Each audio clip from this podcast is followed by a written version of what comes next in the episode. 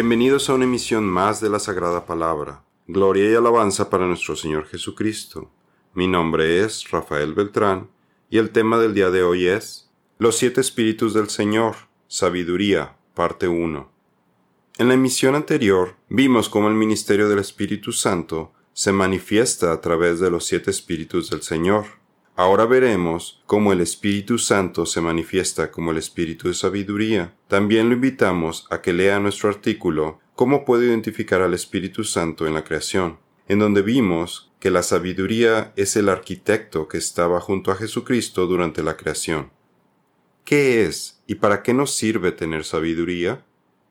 Para apreciar la labor del espíritu de sabiduría, primero debemos de entender qué es la sabiduría. Y no me estoy refiriendo a la definición secular que encontramos en los diccionarios, porque es limitada e inadecuada. Por ejemplo, la definición de sabiduría en el diccionario de la lengua española es grado más alto del conocimiento, conducta prudente en la vida o en los negocios, conocimiento profundo de las ciencias, letras o artes, pero estas definiciones, al igual que el decir que sabiduría es la habilidad para aplicar el conocimiento, son empleadas por quienes no entienden qué es la real sabiduría. Para realmente describir qué es la sabiduría, tenemos que entender que es un regalo que solamente proviene del Espíritu Santo. Nosotros no lo podemos desarrollar por nosotros mismos. Es una revelación divina para los planes y propósitos que Dios tiene para nuestras vidas y que nos permite saber cómo actuar. El espíritu de sabiduría nos permite percibir lo que otros no pueden ver, nos permite juzgar lo que otros no pueden ni siquiera resolver. Que hizo sobreabundar para con nosotros en toda sabiduría e inteligencia, dándonos a conocer el misterio de su voluntad, según su beneplácito el cual se había propuesto en sí mismo. Efesios 1, 8 y 9. El Espíritu de Sabiduría tiene el poder sobre nosotros para que digamos lo que debemos decir, en qué momento y a quién, y cuándo es mejor guardar silencio. Hagamos lo que necesitamos hacer y nos indica la mejor forma para hacerlo. Vayamos a donde tengamos que ir y nos guía en el camino correcto. Además nos recuerda cosas, y nos proporciona ideas o pensamientos que nos son de utilidad en ese momento. El espíritu de sabiduría no es pasivo, se manifiesta en nuestras vidas por su acción al impulsarnos, movernos, motivarnos, darnos buenas y útiles ideas, así como ayudarnos a utilizar la información y los recursos que ya tenemos, especialmente para tomar decisiones. Nos enseña qué hacer con todo lo que sabemos para cumplir el propósito de Dios en cada momento. Así actuamos sabiamente. Bienaventurado el hombre que haya sabiduría y el hombre que adquiere entendimiento, porque su ganancia es mejor que la ganancia de la plata, y sus utilidades mejor que el oro fino. Es más preciosa que las joyas, y nada de lo que desea se compara con ella. Larga vida hay en su mano derecha, en su mano izquierda riquezas y honra. Proverbios 3, 13 al 16. El espíritu de sabiduría nos da la habilidad de aplicar verdades espirituales contenidas en la palabra de Dios para las decisiones que tomamos en nuestras vidas diarias. Es como si el regalo de sabiduría fueran unos lentes que nos permitieran filtrar todo a nuestro alrededor para verlo de forma bíblica y que podamos decidir juzgar y actuar de una manera aceptable para Jesús. Lo principal es la sabiduría. Adquiere sabiduría y con todo lo que obtengas adquiere inteligencia, entendimiento. Proverbios 4:7. El espíritu sabiduría nos ayuda a encontrar soluciones a problemas de formas sobrenaturales que ni nos imaginamos, incluso cuando dábamos el caso por perdido. Por eso siempre que usted necesite ayuda, el Señor nos dice que le llamemos a Él Clama a mí y yo te responderé. Te daré a conocer cosas grandes y maravillosas que tú no conoces. Jeremías 33:3 El espíritu de sabiduría nos guía para tomar las decisiones y juicios correctos a través de los caminos de la vida, y evita que nos salgamos del buen camino. También el Espíritu Santo nos alerta para que evitemos a las personas que serían una mala influencia en nuestras vidas. Nos ayuda para que evitemos el pecado, nos enseña y recuerda lo que dice el Señor, y nos enseña todo lo que necesitamos saber. Además nos guía al realizar diferentes labores. Por ejemplo, en el caso del apóstol Pablo, a quien el Espíritu Santo no le permitió evangelizar en Asia Menor, porque no era el momento adecuado para hacerlo. Al sabio de corazón se le llama inteligente. Los labios convincentes promueven el saber. Proverbios 16:21. El espíritu de sabiduría también nos da las palabras exactas que debemos decir y también nos indica qué palabras no debemos decir. Nos enfatiza qué es lo que debemos escuchar y hasta nos explica cómo comportarnos en diferentes situaciones. Cuando andes te guiarán, cuando duermas velarán por ti, al despertarte hablarán contigo, porque el mandamiento es lámpara y la enseñanza luz y camino de vida las reprensiones de la instrucción. Proverbios 6, 22 y 23. Pienso que es el Espíritu de Sabiduría quien nos ayuda a obedecer a nuestro Señor, para que recibamos las bendiciones que nos prometió en Deuteronomio 28. Bendito serás en la ciudad y bendito en el campo. Bendito serás al entrar y bendito al salir. El Señor mandará bendición a tus graneros y a todo lo que emprenda tu mano. Deuteronomio 28, 3 al 8a. Tenemos un Padre Celestial quien amorosamente nos da estas soluciones si tan solo se las pedimos. Haga un hábito de comenzar cada día pidiéndole a Dios que le dé sabiduría en sus palabras y en sus acciones. Y si a alguno de ustedes le falta sabiduría, que se la pida a Dios quien da a todos abundantemente y sin reproche, y le será dada. Santiago 1.5. Cuando la sabiduría entre en tu corazón y te deleites con el conocimiento, la discreción te protegerá y el entendimiento cuidará de ti. Proverbios 2, 10 al 11. Y como si la gracia de Dios no fuera suficiente, el espíritu de sabiduría además nos extiende la vida pues por mí, sabiduría, se multiplicarán tus días, y años de tu vida te serán añadidos. Proverbios 9:11. Por otro lado, cuando alguien rechaza el espíritu de sabiduría, esa persona está sola, y solo se puede valer por sus propios medios. Va a batallar para que se le ocurran cosas o para tener ideas, y por lo general tendrá una tendencia a tener pensamientos equivocados decir palabras inapropiadas o inútiles, hacer cosas erróneas o poco provechosas. Sin pensar, tomará decisiones de forma apresurada y sentirá que las cosas le salen mal, y posiblemente adjudicará sus problemas a tener mala suerte. Todo esto lo llevará a cometer pecados, transgresiones e iniquidad que desagradan a Dios. Por esta razón es primordial que usted ponga al espíritu de sabiduría al volante de su vida. El que confía en su propio corazón es un necio, pero el que anda con sabiduría será librado. Proverbios 28-26. No hay sabiduría humana, ni entendimiento, ni proyecto que puedan hacerle frente al Señor. Proverbios 21:30. Pero si en su corazón ustedes tienen amargos celos y contiendas, no se jacten ni mientan contra la verdad. Esta no es la sabiduría que desciende de lo alto, sino que es terrenal, animal y diabólica, porque donde hay celos y contiendas, ahí hay desorden y toda práctica perversa. Santiago 3, 14 al 16.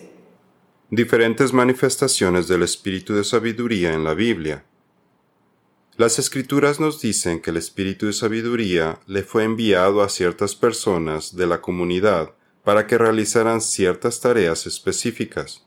Por ejemplo, las vestiduras de Aarón, el sumo sacerdote. Con esta sabiduría sobrenatural, las personas pudieron trabajar las telas, hacer el corte y la confección de los trajes de los sacerdotes, de acuerdo a lo que Dios le especificó a Moisés. Dice el Señor, y tú hablarás a todos los sabios de corazón, a quienes yo he llenado de espíritu de sabiduría, para que hagan las vestiduras de Aarón, para consagrarle para que sea mi sacerdote. Éxodo 28:3. Adicionalmente, para la construcción del tabernáculo, todos sus muebles y accesorios, el Señor envió a Besalel y a Joliab los espíritus de sabiduría y entendimiento, para que pudieran llevar a cabo esta obra para hacer el tabernáculo con habilidades de artesanos más allá del entendimiento humano. Besalel, Aholiab y toda persona hábil en quien el Señor ha puesto sabiduría y entendimiento para saber hacer toda la obra de construcción del santuario, harán todo conforme a lo que el Señor ha ordenado. Éxodo 36.1. El Señor habló a Moisés diciendo, Mira, yo he llamado por nombre a Besalel, hijo de Uri, hijo de Ur, de la tribu de Judá, y lo he llenado del Espíritu de Dios con sabiduría, entendimiento, conocimiento y toda habilidad de artesano, para hacer diseños artísticos y para trabajar en oro, plata y bronce, en el tallado de piedras para engastar, en el tallado de madera y para realizar toda clase de labor. Éxodo 31, 1 al 5. Cuarenta años después, el espíritu de sabiduría fue dado a Josué quien bajo la dirección del Señor lideró al pueblo de Israel hacia la tierra prometida y a conquistar a sus habitantes. Josué fue un líder militar y gobernante. Necesitó sabiduría para poder dirigir al pueblo de Israel y Dios se la dio. Y Josué, hijo de Nun, estaba lleno del espíritu de sabiduría, porque Moisés había puesto sus manos sobre él, y los israelitas le escucharon e hicieron tal como el Señor había mandado a Moisés. Deuteronomio 34:9. Como se habrá dado cuenta, la Biblia nos dice que el espíritu de sabiduría también trabaja en conjunto con los espíritus de conocimiento, entendimiento y prudencia. Todos ellos son parte del Espíritu Santo. Para actuar con sabiduría, primero necesitamos tener conocimiento, el cual nos proporciona información. Es como una base de datos, la cual podemos consultar mientras que el espíritu de entendimiento nos ayuda a entender y relacionar el significado de la información que recibimos, y prudencia nos guía a actuar de forma correcta en el momento oportuno.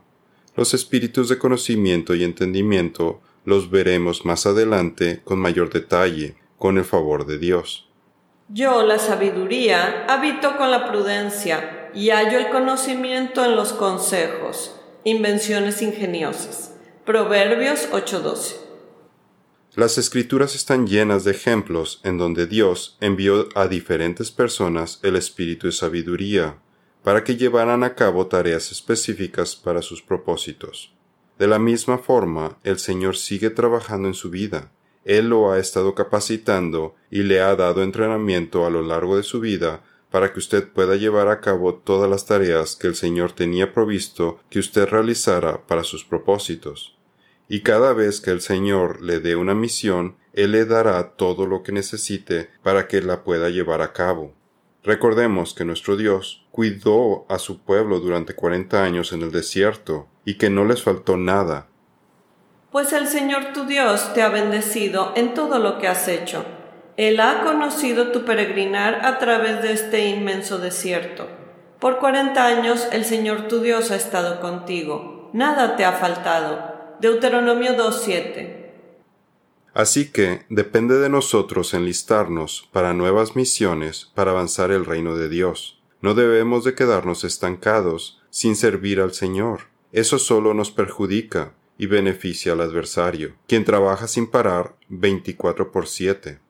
Por otro lado, cuando el espíritu de sabiduría no está sobre las personas, buscan una alternativa, pero el Señor nos advierte en contra de la sabiduría del mundo, porque está controlada por Satanás, quien solamente copia las cosas que hace Dios y ocasionalmente da regalos a sus seguidores, de forma que si alguien es muy hábil escribiendo y cantando canciones de rock pesado o escribiendo novelas de terror, nos podemos dar cuenta de que esto ciertamente no proviene de Dios, ni tampoco el diseño de armas más letales, fomentar el aborto, crear nuevas drogas para enriquecerse, planear ataques terroristas y guerras, entre otras cosas, como lo vimos en los artículos acerca del discernimiento espiritual.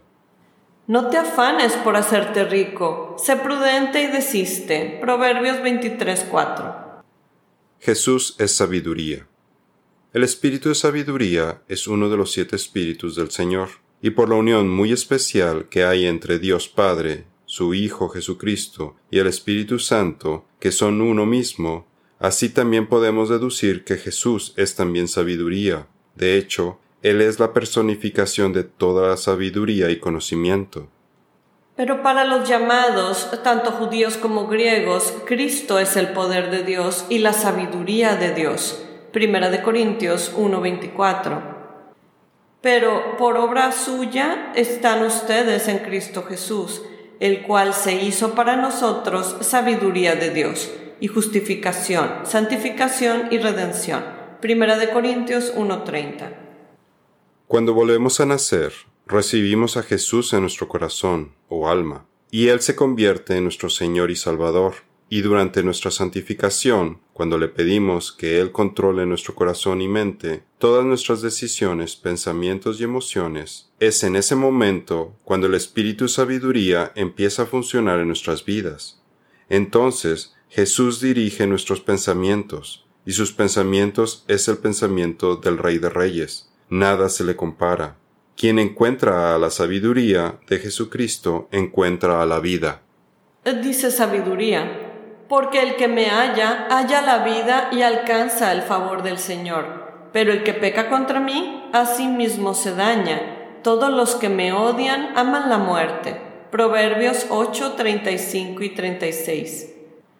Espero que con esto sean alentados sus corazones y unidos en amor, alcancen todas las riquezas que proceden de una plena seguridad de comprensión, resultando en un verdadero conocimiento del misterio de Dios, es decir, de Cristo, el Mesías, en quien están escondidos todos los tesoros de la sabiduría y del conocimiento. Colosenses 2, 2 y 3. Jesús dijo ser el camino, la verdad y la vida. Quien encuentra a Jesús encuentra la sabiduría y la vida tanto física como espiritual. Que la palabra de Cristo habite en abundancia en ustedes, con toda sabiduría, enseñándose y amonestándose unos a otros con salmos, himnos y canciones espirituales, cantando a Dios con acción de gracias en sus corazones. Colosenses 3:16. Y sabemos que Jesús es quien nos entregará las coronas que hayamos adquirido para Él Así que resulta curioso que el rey Salomón llamó sabiduría a la persona que nos otorga las coronas, por lo que podemos deducir que se trata de Jesucristo. Adquiere sabiduría, adquiere entendimiento. No te olvides ni te apartes de los dichos de mi boca. No la abandones y ella te guardará. Ámala y te preservará. Sabiduría ante todo, adquiere sabiduría. Y antes que toda posesión, adquiere entendimiento Apréciala y ella te levantará, y cuando la hayas abrazado te honrará. Diadema de gracia dará a tu cabeza, corona de hermosura te otorgará. Proverbios 4, 5 al 9. Para concluir esta misión, me gustaría recordarle que toda sabiduría la encontramos únicamente en Dios. ¿Quieres ser sabio? Acérquese al Señor y cumpla sus mandamientos.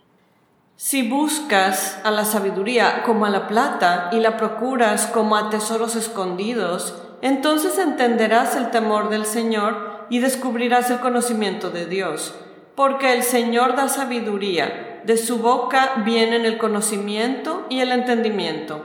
Proverbios 2, 4 al 6.